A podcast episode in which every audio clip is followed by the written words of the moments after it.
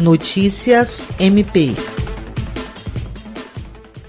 O Ministério Público do Estado do Acre ofereceu denúncia para que seja pronunciado e julgado no Tribunal do Júri o casal acusado de matar Francisco das Chagas Bahia Farias, cujo corpo foi encontrado em um bueiro com sinais de tortura.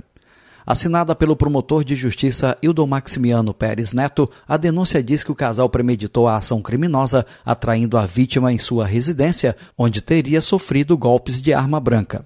Para o promotor de justiça, o crime, que aconteceu entre os dias 1 e 2 de setembro de 2019, foi motivado por vingança, já que a vítima insistia em ter novos encontros com a denunciada, fato que chegou ao conhecimento de seu companheiro.